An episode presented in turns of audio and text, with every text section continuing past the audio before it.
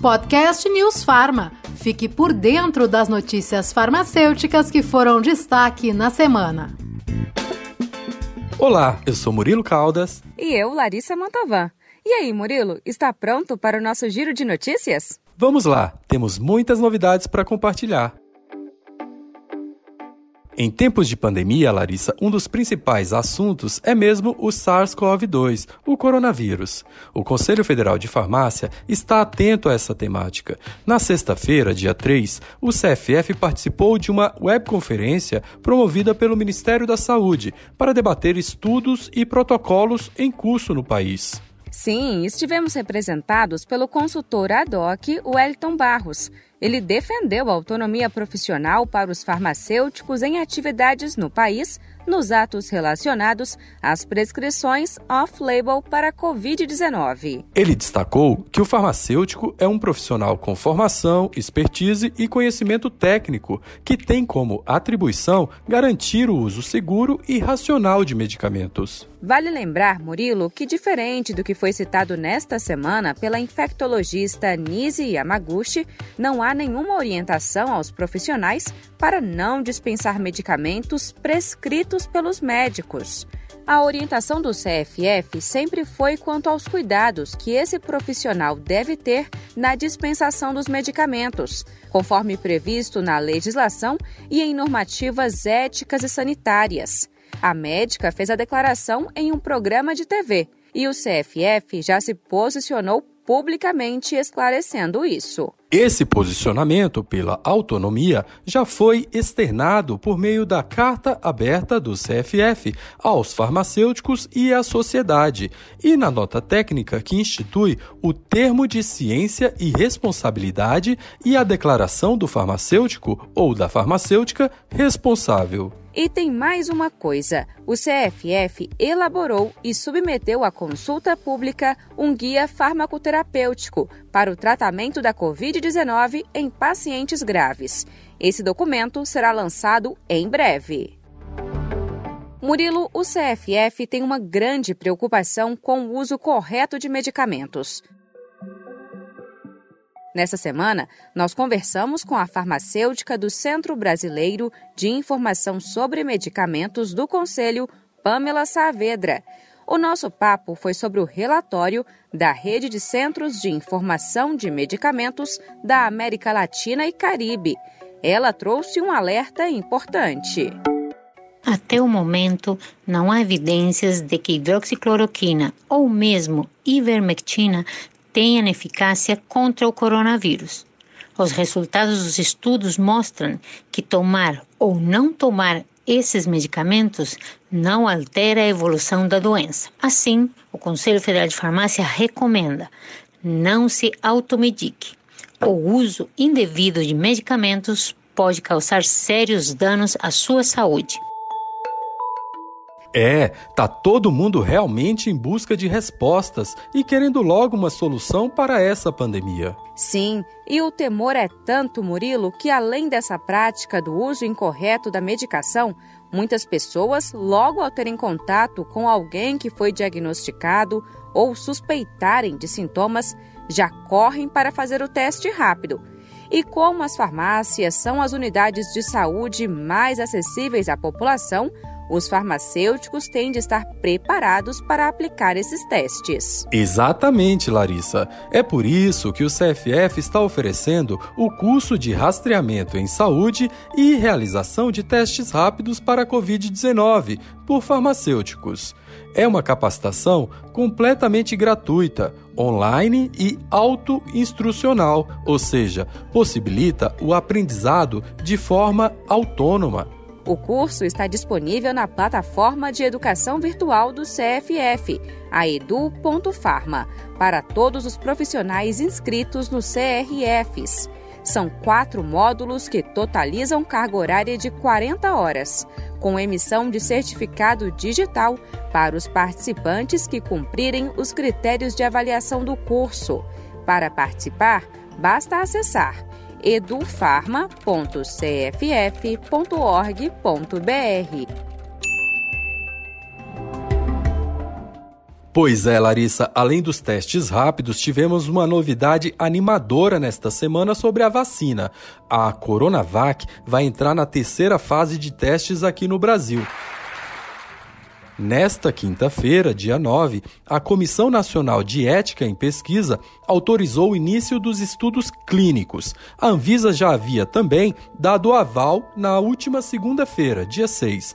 Esse fármaco é desenvolvido pela biofarmacêutica chinesa Sinovac Biotech, em parceria com o Instituto Butantan. 9 mil voluntários vão participar dos testes previstos para começar no dia 20.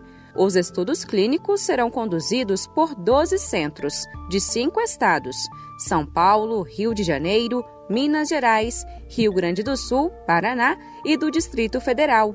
Poderão participar dos testes profissionais da saúde. A inscrição será feita por meio de um aplicativo que ainda será lançado. Isso nos mostra, Larissa, a importância da pesquisa científica, não é mesmo? Nesta semana, no dia 8 de julho, comemoramos o Dia Nacional da Ciência e Dia Nacional do Pesquisador. E neste momento de pandemia, fica ainda mais evidente o quanto a pesquisa científica é importante para toda a sociedade. Sim, nós conversamos sobre o assunto com a farmacêutica doutora em biologia celular e molecular Irina Anastácia Ridiger, que é diretora técnica do Laboratório Central do Estado do Paraná.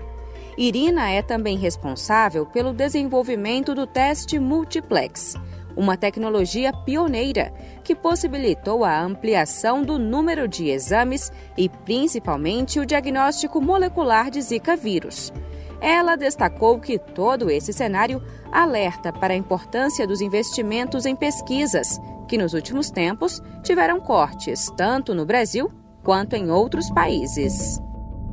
A gente vinha passando consistentemente por um período de restrição e limitação das verbas destinadas à pesquisa científica. E isso é muito ruim para o desenvolvimento das sociedades como um todo. Todo o investimento que se faz em pesquisa, desenvolvimento e inovação rende frutos que são colhidos em médio e longo prazo. Então, essa é a importância de se ter esse tipo de investimento como políticas de Estado e não políticas de governo.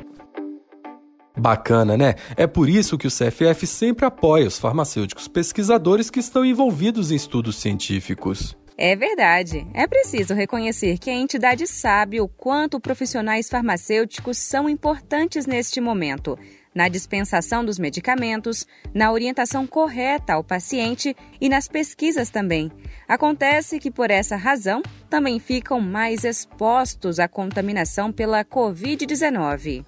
Nesta semana foi sancionada uma lei que obriga os empregadores a adotarem as medidas preventivas necessárias para proteger esses trabalhadores. Há ainda outras dezenas de categorias contempladas na legislação. Essa lei, Murilo, também prioriza farmacêuticos bioquímicos e técnicos em farmácia na realização de teste para diagnóstico da Covid o que é muito importante para garantir mais segurança. Agora, o CFF luta para garantir a insalubridade aos profissionais. Uma proposta que também depende de aprovação de lei específica pelo Congresso Nacional. O Senado, nesta semana, aprovou um projeto que garante indenização a profissionais da saúde que ficaram incapacitados permanentemente após a infecção da Covid-19. Conforme o texto, o governo federal deve pagar 50 mil reais como compensação financeira. Estão nessa lista de profissionais que podem receber a indenização profissionais de laboratórios que realizam a testagem para o novo coronavírus. O texto precisa ainda ser analisado na Câmara dos Deputados. Estaremos acompanhando. Larissa, neste momento de pandemia, a tecnologia é uma grande aliada. Nesta semana, a receita digital foi tema de um debate realizado no dia 8 de julho no Palácio do Planalto. Participaram o Conselho Federal de Farmácia, o Instituto Nacional de Tecnologia da Informação, o Conselho Federal de Medicina e a Agência Nacional de Vigilância Sanitária, a Anvisa. O objetivo foi ampliar o debate sobre a prescrição e dispensação de receitas digitais e os avanços e lacunas para garantia da segurança a este processo. Lembrando que o ITI, em parceria com o CFF e o CFM, desenvolveram o portal Validador de Documentos para auxiliar a relação remota entre médico, paciente e farmacêutico.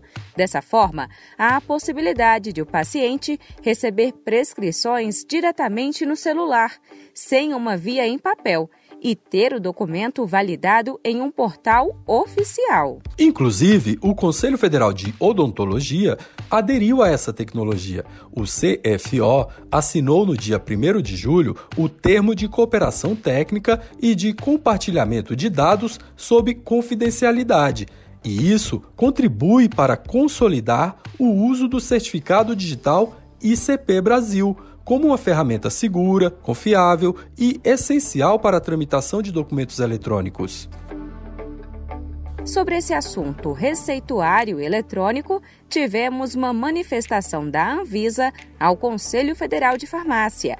A agência orientou que somente podem ser dispensados mediante apresentação de receita digital os antimicrobianos e os medicamentos controlados das listas C1 e C5 e dos adendos das listas A1, A2 e B1. Importante frisar que a agência estabelece que, neste caso, a dispensação somente pode ocorrer mediante a apresentação do receituário eletrônico com assinatura digital certificada pelo ICP Brasil, ou seja, assinatura digital qualificada, mediante a nova classificação. E falando sobre medicamentos, eu queria aproveitar para destacar medidas que foram anunciadas pela Anvisa para coibir o preço abusivo de medicamentos anestésicos e relaxantes musculares. Esses fármacos são usados no manejo clínico de pacientes com Covid-19 que necessitam de ventilação mecânica. Isso mesmo. Para evitar a prática do sobrepreço, a agência anunciou que adotará as seguintes ações: análise prioritária das denúncias e dos processos administrativos sancionatórios, ampliação das redes de contato e ações para fiscalização ativa. Também será criado um canal de comunicação específico para denúncias dos medicamentos relacionados à Covid-19. Outras ações são atuação estratégica com os órgãos de controle e com os ministérios. Os medicamentos podem realmente pesar no bolso do paciente. Mas é preciso que todos saibam da possibilidade da intercambialidade, ou seja, a substituição de um fármaco por outro, que tenha os mesmos princípios ativos. Nós conversamos com o coordenador técnico e científico do Conselho Federal, o Dr. Rogério Huffles, sobre o assunto. Ele explicou que a própria Anvisa mantém uma lista de medicamentos intercambiáveis. Os farmacêuticos precisam ficar atentos a esse documento para poderem ajudar o paciente na tomada de decisões. Periodicamente, a Agência Nacional de Vigilância Sanitária, Anvisa, publica listas de medicamentos intercambiáveis, genéricos e similares. Essas listas são importantes para o farmacêutico porque antes de ele efetuar uma substituição, ele oferecer uma substituição, uma alternativa para o paciente, ele deve verificar entre os produtos que ele tem na farmácia, lá na prateleira, quais daqueles que são intercambiáveis em relação ao que foi prescrito. O paciente ganha com isso, afinal, pode ter acesso a um medicamento mais barato e seguro. O que mais precisamos saber para terminar essa semana bem informados, Larissa? O Ministério da Saúde ampliou o rol de procedimentos realizados pelo farmacêutico na atenção básica da tabela do Sistema de Gerenciamento de Procedimentos, Medicamentos, Próteses e Materiais Especiais do Sistema Único de Saúde. Bem lembrado, e entre os novos serviços da lista estão as consultas farmacêuticas presencial, domiciliar, para avaliação clínica do fumante e ao paciente curado da tuberculose. Além disso, foram contemplados administração de medicamentos, reidratação oral, verificação da pressão arterial, a aferição da temperatura corpórea e a verificação de peso. Outros procedimentos que poderão ser realizados pelos farmacêuticos no SUS são realização de teste, coletas de material para exame laboratorial e de sangue para triagem neonatal, pesquisa de plasmódio e glicemia capilar. A medida vai dar mais visibilidade e valorização consequentemente, novas perspectivas de empregabilidade para os farmacêuticos. Bom, Larissa, por hoje é só. Essas são as principais notícias farmacêuticas que foram destaque na semana. Tudo isso e muito mais pode ser encontrado também nas nossas páginas institucionais, que são o site do Conselho, no endereço www.cff.org.br. Também na nossa rádio www.newsfarma.com.br. Estão também no Instagram, no Facebook e no Twitter. É só procurar Conselho Federal de Farmácia, seguir as redes sociais, curtir as publicações e ficar por dentro das novidades. Agora, ficamos por aqui. Tchau, Larissa, tchau, ouvintes, e muito obrigado pela audiência. Tchau, Murilo. Tchau, gente.